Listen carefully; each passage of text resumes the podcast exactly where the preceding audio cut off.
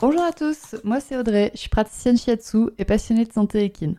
Et tous les vendredis, je me mets au défi de vous partager un maximum d'informations et de pistes de réflexion sur un sujet lié à la santé de vos compagnons à crinière. Je vous embarque donc avec moi pour parler physiologie, émotions et relations, avec beaucoup de bonne humeur et surtout de la passion. C'est parti, je vous souhaite une bonne écoute.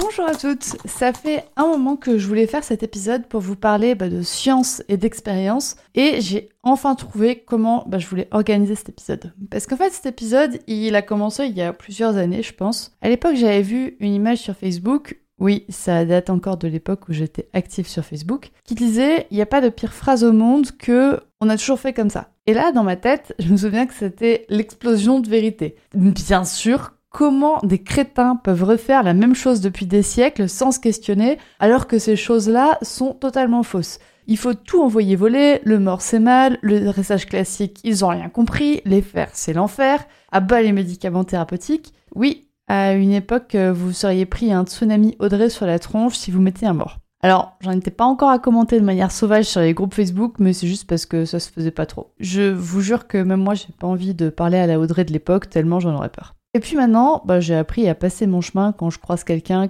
à qui le dialogue est impossible, donc euh, je discuterai plus avec moi, tout simplement. Bref, à une époque, je ne jurais que par les avancées scientifiques. Il fallait que tous les propos que j'entendais soient précédés par selon une étude scientifique, je sortais de prépa et d'école d'ingénieur, donc c'était un petit peu normal, je pense, de ne jurer que par la science. Et maintenant, je pense que j'ai fait un peu le tour de la question parce que justement, ça me hérisse le poil quand je vois tous ces postes qui commencent par selon une étude scientifique. Et une étude qui a été menée sur 8 canassons euh, de 6 mois à 25 ans, enfin bon, bref, je vais en reparler. Je vais donc vous raconter dans cet épisode mon tour de la question science versus expérience et là où j'en suis un peu actuellement. Je vous préviens encore une fois, c'est mon expérience. Ah, et pas ma science. Et justement, vous allez comprendre que tout l'épisode est destiné à vous la partager de la manière la plus bienveillante possible. Et je vous laisse aller jusqu'à la conclusion pour comprendre où je veux en venir. Donc, on va parler de science et d'expérience. On retrouve là un peu deux camps, j'ai envie de dire. Ceux qui vont vous dire, mais on a toujours fait comme ça, sous-entendu, on va continuer à faire comme ça. Et l'autre camp de la science a dit ceci, donc c'est la vérité.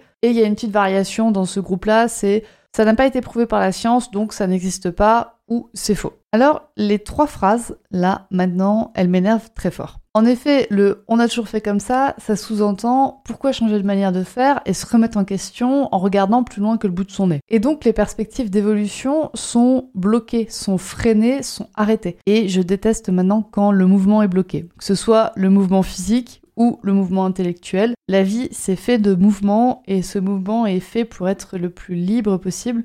Donc pourquoi vouloir contraindre les mouvements intellectuels et les spontanéités intuitives? Pour moi, c'est illogique, ça va à l'encontre du principe de la vie. La phrase la science l'a dit, donc c'est vrai, ça stoppe aussi le mouvement. C'est-à-dire que, bah, en fait, ça nous empêche de réfléchir plus loin. On se dit, bah, c'est bon, la science l'a dit, c'est vrai, donc on se remet plus en question. Pareil, ça bloque pour moi le cycle du mouvement. Et concernant les études scientifiques, je vous invite vraiment à regarder quelques petits points avant de dire cette étude scientifique l'a montré, donc c'est vrai. Premièrement, il faut regarder le panel de test. Le panel de test, c'est le nombre et le type de chevaux sur lesquels l'étude a été faite. Est-ce que cette étude a été faite sur 6 chevaux ou est-ce qu'elle a été faite sur 60 chevaux C'est quand même pas la même chose pour obtenir des moyennes. Ensuite, je vous invite à regarder les conditions de test et notamment la durée de test. Encore une fois, si un aliment a été testé pendant 5 jours, c'est quand même pas la même que s'il a été testé pendant 5 semaines. Je vous invite aussi à regarder qui c'est qui a payé pour l'étude. Parce que forcément qu'une étude commandée par une marque d'aliments et qui arrive jusqu'au stade de publication, bah, ça va prouver quelque chose qui va permettre à la marque d'aliments de vendre plus de produits. On va pas se mentir, l'argent c'est quand même le, nerf de la guerre dans beaucoup de choses, même dans les études scientifiques. Et je vous invite aussi à regarder le nombre d'études et les conclusions de chaque étude. Ok, il y a des études qui prouvent X et d'autres qui prouvent Y. Mais s'il y a 20 études qui prouvent X et deux études qui prouvent Y, il y a le choix, soit Y est totalement novateur et c'est lui qui a les meilleures conditions de test, on va dire, mais peut-être pas. Peut-être que c'est Y qui a les pires conditions de test, mais qui a quand même réussi à prouver quelque chose. Dans tous les cas, ces éléments que je vous ai cités, donc le panel de test, les conditions, qui c'est qui a payé pour l'étude et le nombre d'études euh, qui ont cette conclusion, ne sont pas décisifs dans votre prise de décision finale. Ce sont juste des éléments à avoir en tête quand vous vous décidez à suivre les résultats de telle ou telle étude. Ce n'est pas ça qui va dicter votre choix final. Votre choix final va être dicté en partie par ces éléments, mais aussi par vous, par votre histoire, par votre expérience, par vos croyances, par plein, plein, plein, plein d'autres choses, plein d'autres paramètres à prendre en compte et qui sont tout aussi légitimes que les conditions que je vous ai données. On a ensuite euh, la dernière phrase. Donc après la phrase on a toujours fait comme ça et après la phrase la science l'a prouvé donc c'est vrai. On a aussi la phrase la science ne l'a pas prouvé donc ça n'existe pas. Bon, celle-là, je vais vous l'exploser en deux-deux. L'électricité existait bien avant l'invention de l'ampoule pour la rendre visible. Et on estime actuellement que seul 5% de la vie aquatique est connue, donc qu'il reste encore 95% de la vie aquatique à recenser, des plantes ou des animaux. C'est énorme. Il reste des centaines de milliers de choses à découvrir dans notre monde. On est très très loin d'avoir fait le, le tour de la question. Les scientifiques sont très très loin d'avoir fait le tour de la question. Donc des fois, il y a des connaissances empiriques basées sur l'expérience ou des intuitions qui sont bien plus en avance que la preuve scientifique. Et peut-être que la preuve scientifique, elle sera amenée d'ici 5 ans, peut-être d'ici 50 et peut-être d'ici 500 ans. On n'en sait rien. Et mon avis très personnel, c'est qu'un monde où on connaît tout, ça serait tellement triste. Vous imaginez, on, on, saurait tout. On saurait tout prévoir, on deviendrait un peu comme des ordinateurs, on fait juste un calcul et de toute façon le résultat est ultra prévisible. Ce serait tellement nul un monde comme ça.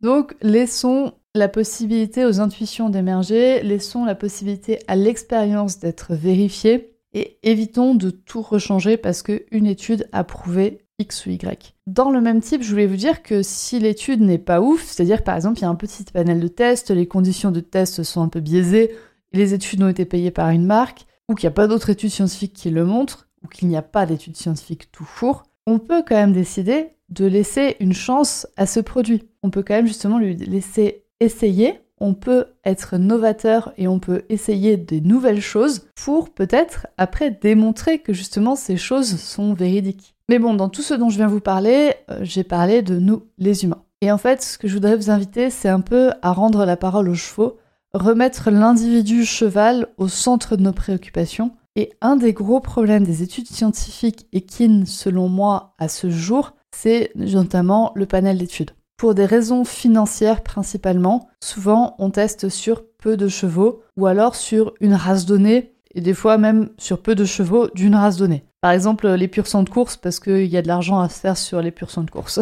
Et il y a tellement de choses inconnues dans la vie et d'autant plus celles des chevaux que l'on peut pas tout connaître. Autant chez les humains, en général, il y a des enjeux financiers qui sont beaucoup plus importants que chez les chevaux, donc on se donne la peine, on va dire, de tester à plus grande échelle et aussi d'un point de vue médical, bah, l'humain était plus important, on va dire, que les chevaux. Et donc, il y a plus de choses qui ont été testées et expérimentées chez les humains. Donc, il y a plus d'études scientifiques chez les humains que chez les chevaux. Mais chez les humains comme chez les chevaux, chaque individu a sa personnalité, sa vie précédente, ses expériences qui vont influencer les traitements médicaux ou les conditions de vie que l'on peut leur donner. Sans même parler de la génétique dont on, comme euh, la population marine, on n'en connaît que euh, très très très peu de choses. Il existe donc mille raisons scientifiques ou empiriques qui font que chaque individu est unique. Donc avant de penser que tous les chevaux peuvent et doivent vivre dehors H24, je vous invite à penser plutôt est-ce que mon cheval peut et doit vivre dehors? Mon cheval XY,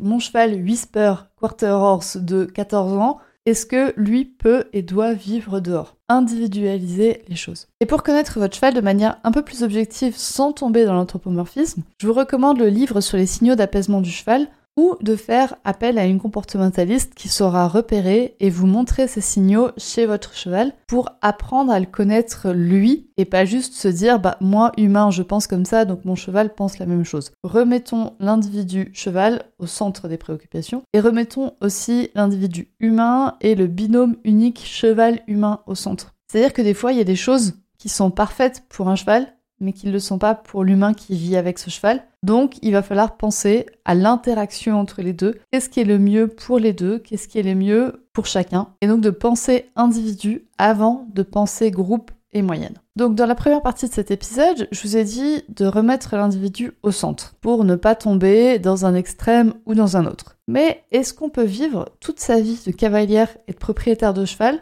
sans être dans un extrême? Pour cela, déjà, qu'est-ce que c'est que la définition d'un extrême? C'est quelqu'un ou c'est quelque chose qui est tout à fait au bout, à la limite d'un espace ou d'une durée. Cette définition, je l'ai trouvée sur larousse.fr. Dans cette définition, on voit qu'il y a quand même cette notion d'espace ou de continuum limité qui est très importante. Chaque domaine d'expertise ou de compétence pourrait donc être considéré comme un fil tendu avec deux extrémités finies. Et c'est ce fini qui est très important. Et chacun de nous, petits humains, on pourrait être positionné sur ce fil selon nos opinions personnelles. Et on se rend rapidement compte que tous les domaines équestres pourraient être classifiés comme ça. Dans le monde équestre, on pourrait avoir les domaines suivants, bah, les pieds nus H24 et les pieds ferrés H24, avec toute la nuance des hyposondales ou des fers collés entre les deux par exemple. On pourrait avoir les gens qui montent 6 jours par sur 7, contrairement aux personnes qui restent à pied et qui sont convaincus par leur, euh, par leur manière de faire. On pourrait avoir les gens qui débourrent à un an et demi et les gens qui débourrent à 7 ans. Là, je parle par conviction, hein, pas par nécessité ou par accident de la vie. On a les gens qui pensent purement en médecine allopathique et les gens qui pensent purement en médecine alternative, avec encore une fois tout le panel de ce qui peut se passer entre les deux. On a les gens qui pensent vie H24 dehors pour leur cheval, ou les gens qui pensent vie H24 dans un box, avec bah, tout le panel du pré-box au milieu. Et dans la vie H24, on a le pré simple sans aménagement une extrémité et le paddock paradise à l'autre. Donc on pourrait rediviser tous les continuums en continuums, un peu comme des poupées gigognes. Et comme je vous l'ai dit, bah, votre position peut être différente dans chaque continuum. Par exemple, moi je suis plutôt une acharnée du pied nu. Je veux que mes chevaux soient pieds nus H24 et je préfère ne pas sortir plutôt que de les sortir en mettant des hipposandales. Mais bon, ça c'est mon point de vue. Et à côté de ça, bah, je rêve de mettre Whisper en box en hiver. Donc vous voyez que selon le continuum, je me place à une extrémité ou à une autre, et ou des fois un peu au milieu. Bah, un autre exemple que je peux avoir, c'est que Alpha il a été débourré un an et demi. Et honnêtement, ça me dérange pas trop. Par contre, les conditions de son débourrage me dérangent énormément. Whisper aussi, il a été débourré à deux ans d'ailleurs, mais il a été débourré sur une très très longue période de temps, donc euh, ça me dérange pas du tout qu'ils aient commencé à partir de deux ans. Et c'est aussi très bien d'avoir des extrêmes dans sa vie, parce que, bah mince, la vie, elle est pas linéaire, quoi. Nous sommes pas faits pour être des êtres de tempérance et de neutralité raisonnable de manière absolue. Non, toutes les émotions ont leur place dans notre vie d'humain propriétaire de chevaux, même la colère, la rage ou la passion excessive. On est fait, on va dire, pour se brûler les ailes et pour apprendre par l'expérience. Et on ne peut apprendre qu'en s'immergeant entièrement dans une pratique ou dans une croyance, selon moi. Comme un pendule, bah, le mouvement naturel de la vie, c'est un constant balancier entre deux extrêmes. En plus, nos attitudes extrémistes peuvent permettre de faire évoluer et grandir toute notre filière. C'est grâce à des extrémistes qui font vivre leur cheval H24 dehors que les institutions en viennent à s'interroger sur les conditions de détention de la moyenne des chevaux.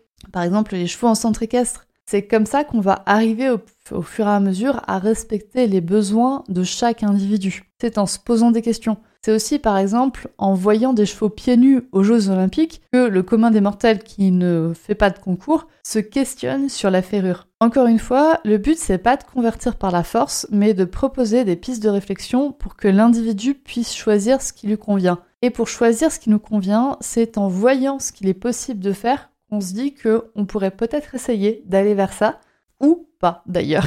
Mais il faut avoir cette possibilité de croire en quelque chose, il faut, en général, l'humain est quand même fait pour croire ce qu'il voit. Donc, en voyant des choses qui se font ailleurs, on va se questionner et on va peut-être changer nos manières de faire pour respecter ce, que ce dont l'individu a besoin. Du coup, on en arrive à la troisième partie de cet épisode. Je vous ai dit donc qu'avoir des comportements extrêmes, ça peut permettre de faire réfléchir les autres ou nous-mêmes en se questionnant, enfin en prenant mon exemple, j'ai une fois vu des expériences qui montraient des preuves scientifiques qui montraient que les chevaux sont faits pour vivre dehors sans couverture. Donc du coup, j'ai été convaincue que tous les chevaux sont faits pour vivre dehors sans couverture. Et donc, je me suis dirigée dans cet extrême-là avec mes chevaux. C'est-à-dire que mes chevaux ont été H24 dehors sans couverture. Et puis après, j'ai réfléchi un petit peu, j'ai observé mes chevaux, j'ai observé Whisper, et donc bah, j'y ai remis une couverture. Donc en allant dans un comportement extrême, ça m'a fait réfléchir. Et en allant dans des comportements extrêmes, on fait aussi réfléchir les autres, comme l'exemple du cavalier aux Jeux Olympiques qui sort avec son cheval pieds nus. Ça a fait réfléchir des dizaines de milliers de cavaliers sur la possibilité de ne pas ferrer les chevaux. Donc du coup, vous allez vous dire, bon du coup, on devient tous extrémistes et on prie avec ferveur et passion pour notre chapelle, et comme un évangéliste, on va marteler la vérité dans le crâne de ces sauvages ignares. Non, euh, pas vraiment. Enfin, je vous invite pas vraiment à devenir la Audrey d'il y a six ans, par exemple. On peut choisir de grandir soi-même et de faire grandir notre discipline avec nous en la tirant vers le haut, sans avoir à rabasser les gens et à les matraquer de ce que nous, on pense être la vérité absolue, ce qui est peut-être pas le cas. Je vous invite donc là à vous questionner sur votre manière de vous exprimer et sur la manière dont vous essayez de convertir les gens. Est-ce que des fois vous donnez des conseils, même si vous les voulez constructifs, à des personnes qui ne les ont pas du tout demandé quand vous donnez justement ce conseil ou vous faites cette remarque ou vous posez une question à une personne, est-ce que vous vous dites pas, euh, mais peut-être que l'humain en face, il s'est déjà posé la question ou qu'il a déjà remarqué ça? Là, je fais un big up à tous les propriétaires de chevaux malades ou blessés ici. Genre, vous pensez vraiment qu'on n'a pas remarqué que notre cheval n'était pas bien, mais bon. Est-ce que vous vous demandez si vos commentaires peuvent blesser la personne? On a tendance souvent à oublier que derrière un compte Instagram ou un compte Facebook, il y a une humaine qui essaye de faire de son mieux pour son cheval et qui est peut-être pas prête à entendre ce que vous avez à lui dire maintenant. Et ça nous amène à l'autre point. Est-ce que vous êtes prêt à écouter l'autre plutôt qu'à imposer votre vision? Là, j'avoue que moi, j'ai des fois encore du mal à faire ça. J'ai plus tendance à dire ce que moi je pense plutôt que d'écouter ce dont l'autre a besoin pour évoluer. Et c'est là où votre manière de communiquer peut devenir plutôt constructive quand elle se fait en écoutant l'autre sans être, on va dire, dans la réaction sans chercher à convaincre à tout prix quand vous postez ou quand vous commentez ou quand vous envoyez des messages privés. Je suis persuadée que la plus belle manière de convaincre les gens, c'est de les amener à réfléchir par eux-mêmes, en les laissant maître de leurs pensées, en les rendant en fait autonomes dans leur manière de réfléchir. C'est la grande différence philosophique entre proposer et imposer. Et comme le seuil de perception entre proposition et imposition est différent selon chaque individu, je vous invite à respecter ceux qui essayent, qui ne sont pas forcément au même endroit sur le chemin de l'évolution personnelle. Et d'ailleurs, personne n'a le même chemin d'évolution personnelle et c'est ça qui est génial, c'est que en respectant chaque individu, on va aider à construire un groupe meilleur et un groupe qui se tire vers le haut plutôt qu'un groupe qui grandit en rabaissant les autres. Sur ce, je vous souhaite une bonne journée et j'espère que cet épisode vous a plu. Si c'est le cas, n'hésitez pas à venir me le dire en message privé ou par email. Et n'oubliez pas, bah, pensons individu et remettons l'individu cheval et l'individu humain au centre de nos préoccupations. Bonne journée Et voilà, c'est la fin de cet épisode du podcast Murmuréquin. J'espère que cet épisode vous a plu. Si c'est le cas, n'hésitez pas à venir me le dire sur Instagram ou par mail vous pouvez aussi partager l'épisode à une personne qui veut en apprendre plus sur les chevaux. Et si vous avez envie de soutenir un média qui a comme ambition de propager le savoir au plus grand nombre et ainsi d'améliorer la vie de nos compagnons à crinière, vous pouvez le faire dès aujourd'hui en faisant un don sur le compte Tipeee du podcast Murmurica. Je vous laisse donc le lien de mon compte Tipeee dans la description de cet épisode et je vous remercie au plus profond de mon cœur si vous m'aidez dans le projet fou de ce podcast qui est de rendre le savoir équin toujours plus accessible pour tout le monde. On se retrouve vendredi prochain pour un nouvel épisode. À bientôt!